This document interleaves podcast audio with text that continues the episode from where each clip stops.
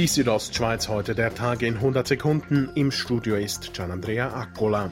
Im Kantonsspital Graubünden ist wieder Normalbetrieb eingekehrt. Die Zeiten von Operationsstopps aufgrund der Corona-Situation gehören der Vergangenheit an. Und auch was die Behandlung von Corona-Patienten betrifft. Aber jetzt im Moment haben wir keine einzigen Corona-positive Patienten. Sagt Spitaldirektor Arnold Bachmann. Innerhalb eines Tages gab es in der Schweiz 52 neue Corona-Ansteckungen.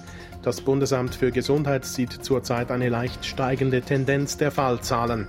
Der Leiter der Abteilung Übertragbare Krankheiten des BAG, Stefan Kuster, spricht von vermehrten Fällen nach Reisen. Wir sehen insbesondere eine Häufung bei Einreisenden aus Serbien. Der Kanton Graubünden und die Graubündner Kantonalbank geben zusammen eine Million Franken aus, um den Vorverkauf von Jahreskarten in den Skigebieten anzukurbeln.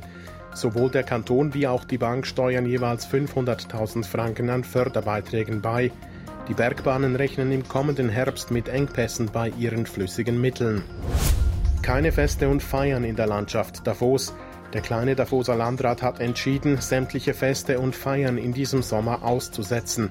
Darunter fallen alle Sommervolksfeste und auch die Bundesfeier am 1. August. Das teilte die Gemeinde Davos heute mit. Der kleine Landrat begründete seinen Entscheid mit der immer noch unsicheren Lage wegen des Coronavirus. Die Südostschweiz heute der Tag in 100 Sekunden, auch als Podcast erhältlich.